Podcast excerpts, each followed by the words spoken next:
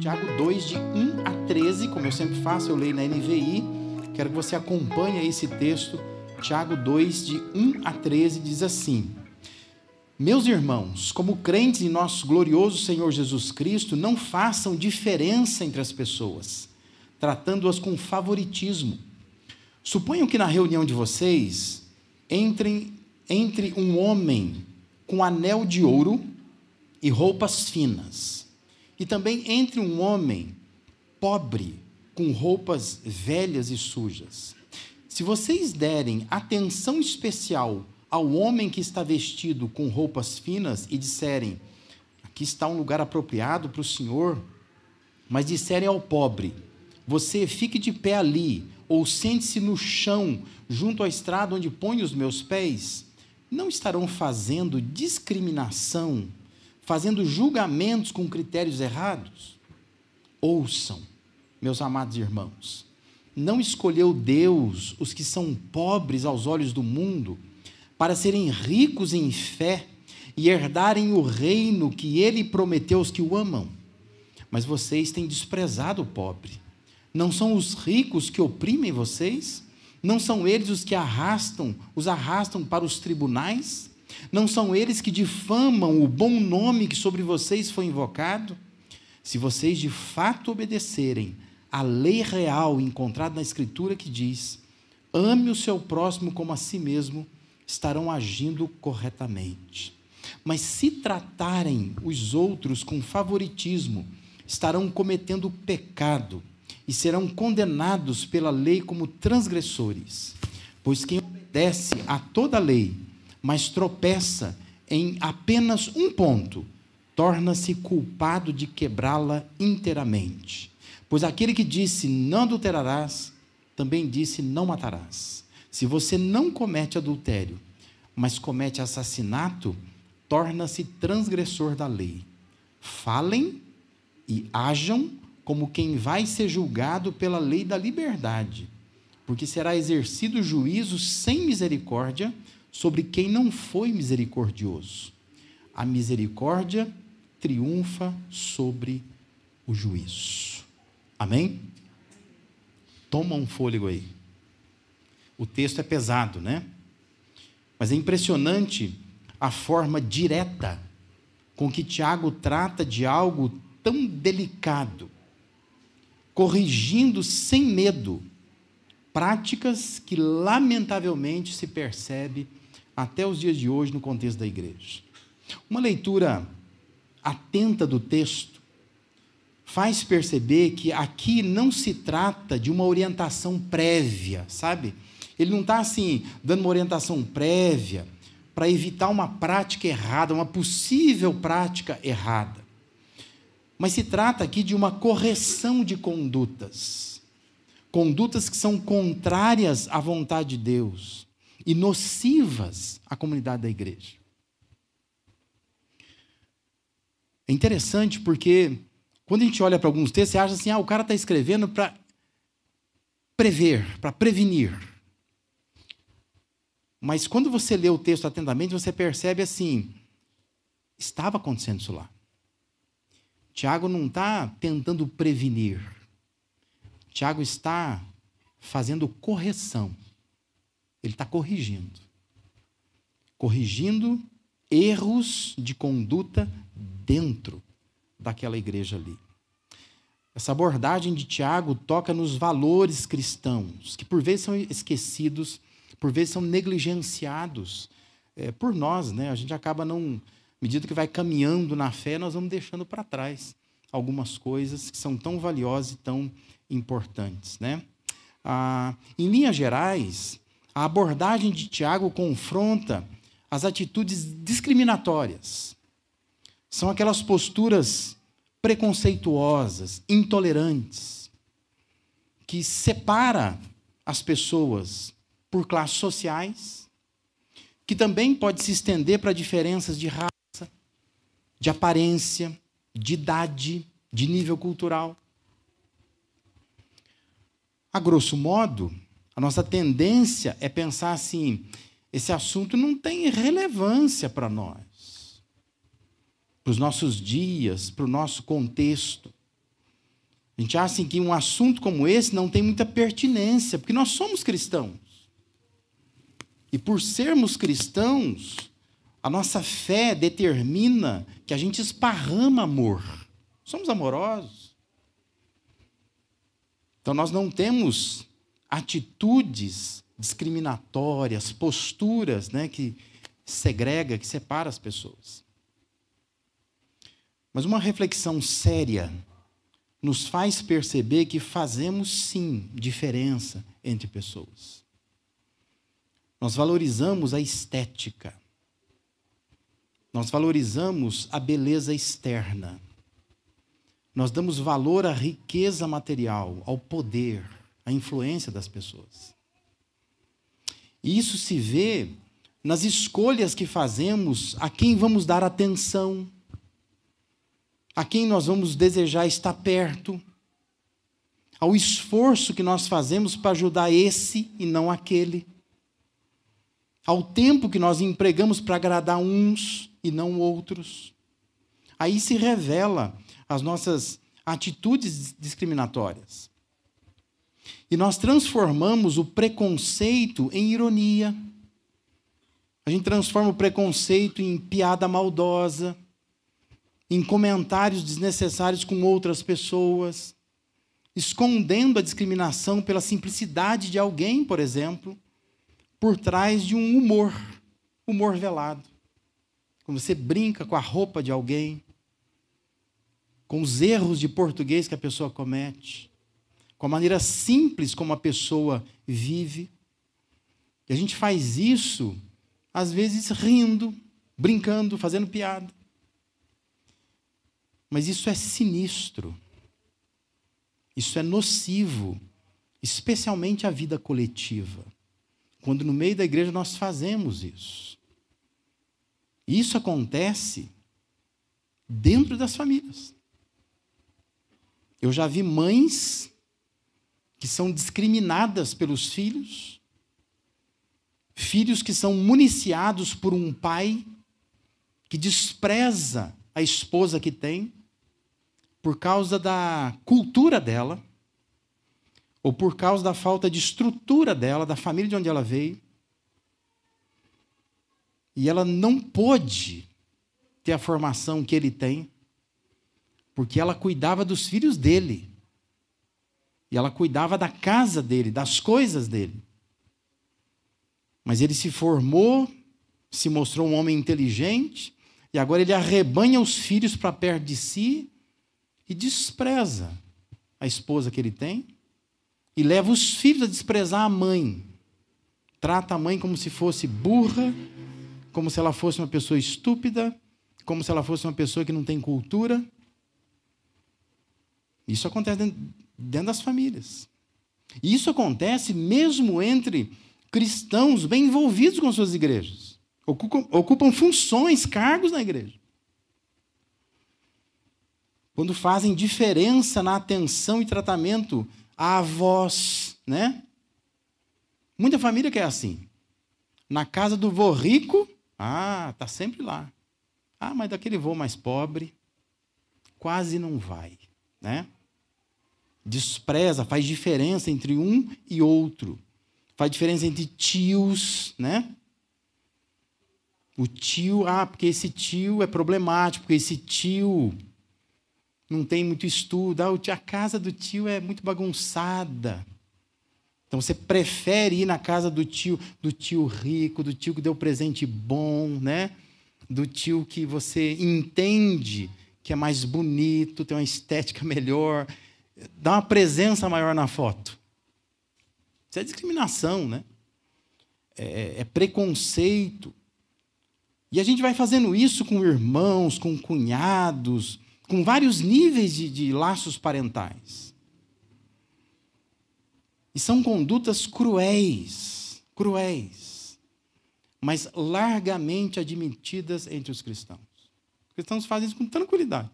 Faz no domingo à tarde, e vem à noite para o culto e louva o Senhor, né? E fecha os olhos e se encantam com esse Deus perfeito que nós temos. Mas é incapaz de perceber a sua imperfeição. O quanto estão agindo como Tiago está dizendo aqui. E Tiago afirma dizendo que são julgamentos com critérios errados. Base desse julgamento, fundamento está errado. Você está olhando para a cultura, você está olhando para a cor, você está olhando para a estrutura que a pessoa tem, para a beleza dela. E Tiago está dizendo são julgamentos com critérios errados. Então, olhando para tudo isso, né, espero que com isso você tenha percebido que isso é relevante sim. Não é uma coisa assim, ah, isso aí acontecendo naquela época, lá não acontece mais. Não, isso estão tudo crente, igreja boa, né? pastor ensina direitinho, nós estamos praticando certinho as coisas aqui. Não estamos. Precisamos olhar para isso e sondar o nosso coração. Então, eu espero que você já tenha se convencido que, opa, precisamos dar atenção a isso. Então, o que, que Deus espera ver em nós? Ou seja, o que é preciso ajustar na nossa conduta, na nossa vida? O que nós precisamos ajustar? O que nós precisamos avaliar? Olha como o Tiago orienta, né? Em primeiro lugar, nós precisamos ajustar a nossa perspectiva. Tem que ajustar. O critério correto é ajustar nossa perspectiva à visão que Deus tem, à maneira como Deus olha para as pessoas. Versículo 5 e a primeira parte do versículo 6 diz assim: Ouçam, meus amados irmãos, não escolheu Deus os que são pobres aos olhos do mundo para serem ricos em fé e herdarem o reino que ele prometeu aos que o amam, mas vocês têm desprezado o pobre. Ou seja, aquelas pessoas não tinham a perspectiva de Deus, não estavam olhando com os olhos de Deus. E quando não se tem esse olhar sóbrio de Deus sobre algumas situações, nós erramos. E nós erramos porque nós estamos protegendo quem nos despreza. É isso que o Tiago está dizendo. Você está protegendo quem te despreza. Você está atacando quem te ajuda. O Tiago está dizendo: essa não é a perspectiva de Deus. Deus não olha dessa forma. Você não pode olhar dessa forma também. Porque nós somos ludibriados, enganados pela nossa perspectiva, nossa percepção. Que nós achamos assim, que nós estamos corretos, escolhendo determinados amigos, alguns relacionamentos, algumas pessoas com quem nós andamos, né? Algumas pessoas que nós valorizamos, admiramos. E Tiago está dizendo assim: esse critério pode estar errado. Porque você precisa olhar pela perspectiva de Deus. Olha como Deus olha. Versículo 6, segunda parte, versículo 7 diz assim: Não são os ricos que oprimem vocês? Não são eles os que os arrastam para os tribunais? Não são eles que difamam o bom nome que sobre vocês foi invocado?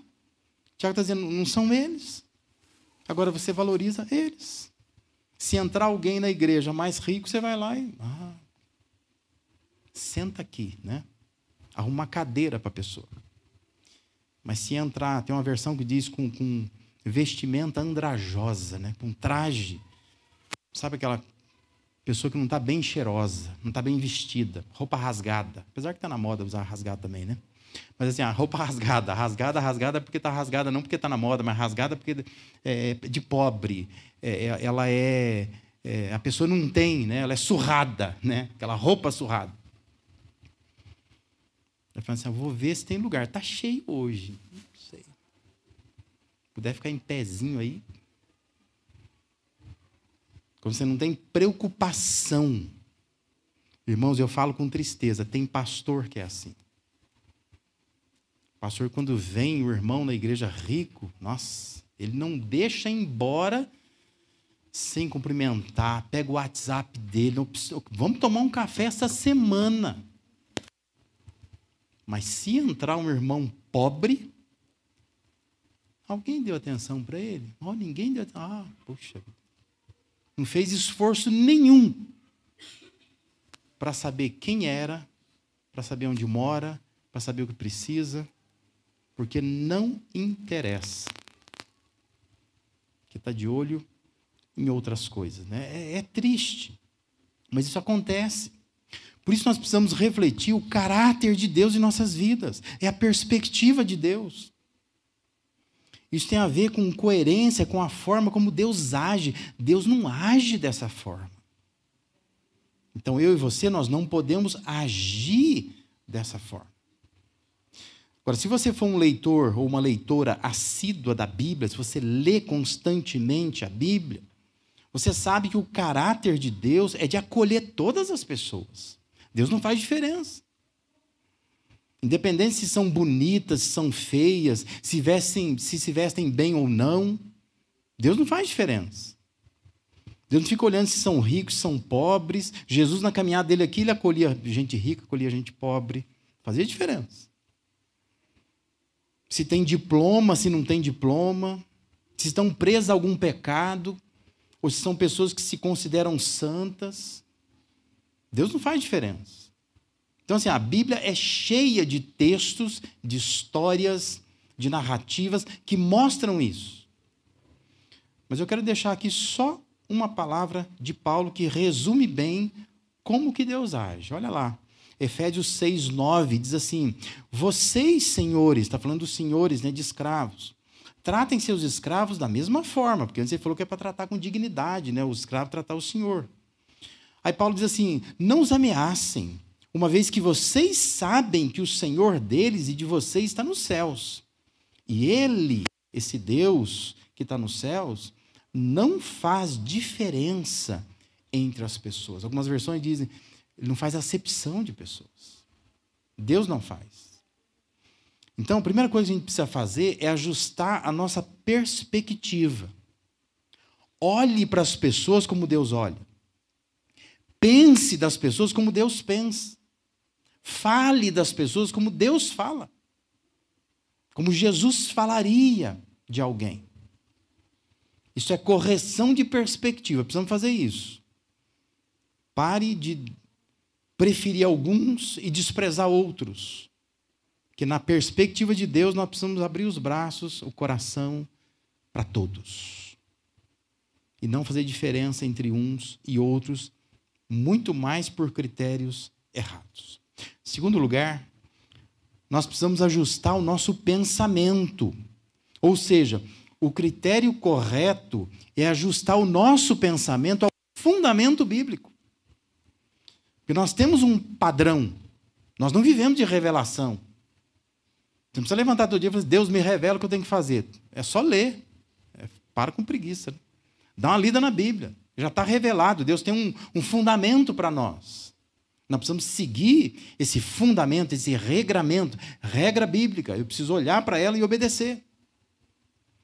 Versículo 8 diz assim: Se vocês de fato obedecerem à lei real encontrada na Escritura, que diz: ame o seu próximo como a si mesmo, estarão agindo corretamente. Entenda uma coisa: posturas erradas nascem de pensamentos errados. Quando o pensamento é reinado, quando o pensamento é regado pela palavra de Deus, o resultado será uma postura correta, em conformidade com a lei de Deus. Lembra que Tiago já havia escrito um pouco antes que cristãos verdadeiros não só leem, não só contemplam a, a palavra de Deus, mas se tornam praticantes dela. E ele está se estendendo nisso aqui. Por isso, Tiago ele vai mais longe. Ele declara que quem não pratica o que sabe que a palavra de Deus diz que é para fazer, ele está dizendo assim: é pecado. Versículo 9 a 11. Mas se tratarem os outros com favoritismo, estarão cometendo pecado e serão condenados pela lei, como transgressores. Pois quem obedece a toda a lei, mas tropeça em apenas um ponto, torna-se culpado de quebrá-la inteiramente. Pois aquele que disse não adulterarás, também disse não matarás. Se você não comete adultério, mas comete assassinato, Tiago diz: torna-se transgressor da lei. A forma como nós pensamos precisa refletir esse preceito bíblico. O critério correto para definir o tratamento de qualquer pessoa está na consistência da norma bíblica. A Bíblia é consistente, está dizendo: Ame o seu próximo como a ti mesmo. Então, ame. Não faça diferença entre pessoa e pessoa. Trate a todos com o mesmo amor, com a mesma atenção, com a mesma dedicação. Eu quero chamar a sua atenção para Provérbios 14, 21. Provérbios 14, 21 diz assim: Quem despreza o próximo comete pecado, Mas como é feliz quem trata com bondade os necessitados. Olha que interessante. Deus chama de pecado. Às vezes você vai dizer assim: não, eu não tenho facilidade para lidar com gente pobre. Eu nasci rico. Sou de uma família rica. Então, assim, eu tenho uma certa dificuldade para poder assim, lidar com um pobre, conversar com pessoa de. Pessoa fala tudo errado, aquilo vai me dando uma gastura. Me irrita. A pessoa, cada frase dela tem uma palavra errada, uma concordância verbal errada. Você chama isso de dificuldade. Deus diz assim: isso é pecado, viu? Isso é pecado. Você precisa aprender a lidar com todas as pessoas. Sejam pessoas simples, sejam pessoas mais abastadas, pessoas mais inteligentes. Você precisa aprender a amar todas as pessoas. Porque se você despreza o próximo por qualquer motivo, está dizendo você comete pecado. Isso é pecado. Deus não quer que você despreze ninguém. Então não despreze ninguém. Não despreze ninguém na sua família. Não despreze ninguém do seu ambiente de trabalho. Não despreze ninguém na igreja. Não despreze ninguém na sua vizinhança. Não despreze. Você precisa aprender a amar. Você vai dizer assim, nossa, mas isso é difícil. Eu sei. Deus também sabe. Mas o mandamento bíblico diz: você precisa reger o seu pensamento pela palavra de Deus. Obedeça o que a palavra de Deus diz, porque o seu coração, sabe para onde ele te leva? Para o inferno. É para lá que te leva. Se você seguir só o seu coração, você nunca vai fazer o que Deus quer. Mas você precisa dobrar o teu coração à palavra de Deus. Por isso você rega o teu pensamento com isso. Porque se o teu pensamento for governado por outra coisa, a sua postura vai ser errada. Você vai continuar tendo posturas que são posturas discriminatórias, que vai fazer diferença entre uma pessoa e outra pessoa. Se você pensar como a Bíblia pensa, você vai conduzir a sua vida, suas relações corretamente. Em terceiro lugar, nós precisamos ajustar também o nosso procedimento. Veja lá. Por fim, Tiago diz, versículo 12 e 13: Falem e hajam como quem vai ser julgado pela lei da liberdade, porque será exercido juízo sem misericórdia sobre quem não foi misericordioso. A misericórdia triunfa sobre o juízo. Ou seja, o nosso proceder, a nossa prática precisa ser feita, praticada, governada, conduzida na consciência da consequência. Guarda isso no seu coração.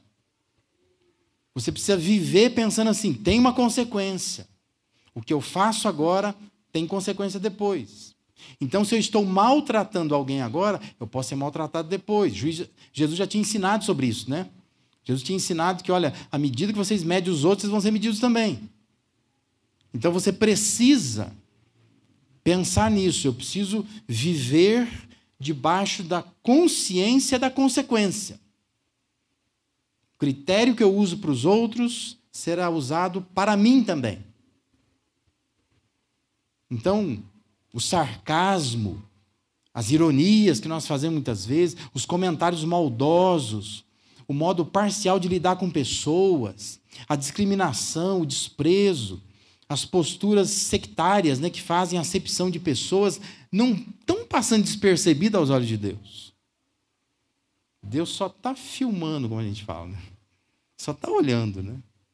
Por que, que você faz desta forma? Por que, que você não ama de fato a todos? Então, proceda como quem vai ser julgado. Você está aguardando, você está sentado na cadeira do réu. Você vai ser julgado. Então você precisa viver dessa forma. Seja mais misericordioso, mais misericordioso com as pessoas. Olhe para as pessoas com mais amor, com mais misericórdia. Não seja uma pessoa tão julgador assim. Que você está achando que você está na cadeira do juiz. Você não está. Você está na cadeira do réu, você está aguardando julgamento. Juiz não é você. Tem alguém que julga. E o texto está dizendo que se você não for misericordioso, você não vai receber misericórdia. O juiz também vai ser duro, como você tem sido duro. Vai ser inflexível, como você também é inflexível. Proceda como quem vai ser julgado. Precisamos reger a nossa conduta na consciência da consequência. Tem um juízo que nos aguarda. Tiago, Tiago ele declarou que isso é muito importante por uma dupla razão. Ele diz que a misericórdia destrói o julgamento que faríamos de outras pessoas. Por isso que ele fala: misericórdia triunfa sobre o juízo. Porque se eu estou sendo misericordioso, eu não vou julgar, eu vou olhar com misericórdia. E também, se eu olhar com misericórdia, isso vai anular o julgamento de Deus sobre nós, sobre mim. Porque eu estou sendo misericordioso. Então Deus já não está também olhando para mim com a mesma rigidez que eu estava olhando. Por isso que ele diz: a misericórdia ela triunfa, ela supera, ela vence o juízo. Vai vencer o seu juízo. E vai também cancelar o juízo de Deus, porque não precisa. Você está fazendo do jeito que Deus quer, Deus não precisa julgar nada. Então, Tiago está orientando: a misericórdia triunfa sobre o juízo. Você precisa ajustar o seu procedimento. Comece a viver pensando assim: eu estou vivendo sentado na cadeira do réu. Só estou aguardando o juiz entrar e começar meu julgamento. Então eu vivo nessa consciência, a consciência da consequência. Eu vou ser julgado por tudo aquilo que eu faço. Então eu preciso pensar como é que eu lido com as pessoas. Se eu faço diferença entre uma e outra, se eu favoreço ele, esse e não aquele, como é que eu lido com essas diferenças que as pessoas têm naturalmente entre elas? Isso nos lembra as palavras de Jesus, né, lá em Mateus 5:7, dentro do Sermão do Monte. Jesus diz assim: Bem-aventurados os misericordiosos, pois obterão misericórdia. Frase simples de Jesus. Feliz é, é a pessoa que é misericordiosa, porque ela vai alcançar misericórdia, misericórdia também. Ela vai receber misericórdia também. Então é fundamental que a gente olhe para as pessoas, lide com as pessoas, pense sobre as pessoas, fale sobre as pessoas com mais misericórdia. Porque se nós formos misericordiosos, Jesus já ensinou, nós vamos alcançar misericórdia, nós vamos receber misericórdia. Então entenda o que é preciso avaliar, ajustar nessa noite aqui. Nós precisamos ajustar a nossa perspectiva. Ou seja, Deus tem um olhar mais justo. Vamos imitar Deus. O olhar dele é muito mais justo. Vamos adequar a nossa perspectiva a dele. Porque nós vamos então fazer a vontade dele. Deus não faz diferença entre pessoas. Trata bem o rico, trata bem o pobre, trata bem a pessoa que não tem cultura, aquela que é muito inteligente. A pessoa está bem vestida, trata bem. Está mal vestida, trata bem também. É bonita, dá um abraço nela. É feia, abraça também. Está cheirosa, se aproxima dela. Não está muito cheirosa, aproxima do mesmo jeito. Mas trata de forma igual. Chama vir na sua casa Aquela pessoa que você sabe que é gente bacana, conversa, ó, deliciosa. Mas chama o chato também. Sabe? Que a pessoa assim, todo mundo aqui fala assim, hum, esse irmão, difícil de aguentar. Chamei o simpático para ir na minha casa jantar. Vou chamar o chato também. Quem sabe se você se aproximar do chato, jantar com o chato, dá comida para o chato, o chato não fica mais simpático. Você descobre que você estava olhando a distância, julgando a distância, julgamento errado. Quando você aproximou, falou: a pessoa é bacana, é legal, ela tem algo a acrescentar na minha vida, mas eu estou deixando ela de lado, porque eu estou com uma postura que é uma postura arrogante, orgulhosa, preconceituosa, que Deus não quer ver em mim. Ajuste a sua perspectiva. Ajuste o seu pensamento. Palavra de Deus tem orientações seguras. Vamos obedecê-la. Obedece o que a palavra de Deus diz. Não precisa pedir para alguém orar. Ai, ora, porque eu não sei como fazer com a pessoa assim, assim, assim. Você sabe como fazer, o que a Bíblia fala. Você acha que Deus vai falar uma coisa diferente para você agora? Faz especialmente para você. Deus está te dando salvo-conduto. Não. Deus quer que você ame a pessoa. Ah, Deus, uma pessoa é difícil. Ame a pessoa. Ah, mas essa pessoa não é muito diferente de mim, é culturalmente muito diferente. Ame a pessoa. Deus não vai abrir exceção para você. A palavra de Deus tem um pensamento imutável. Então você vai no pensamento de Deus, da palavra de Deus, rega o teu pensamento com isso. E ajuste o seu procedimento. Há um julgamento que nos aguarda, vamos temê-lo. Vamos nos preparar para isso, vivendo corretamente, para que quando chegar lá eu possa estar de coração livre, tranquilo, sabendo que eu fui misericordioso, Deus diz que eu vou receber misericórdia.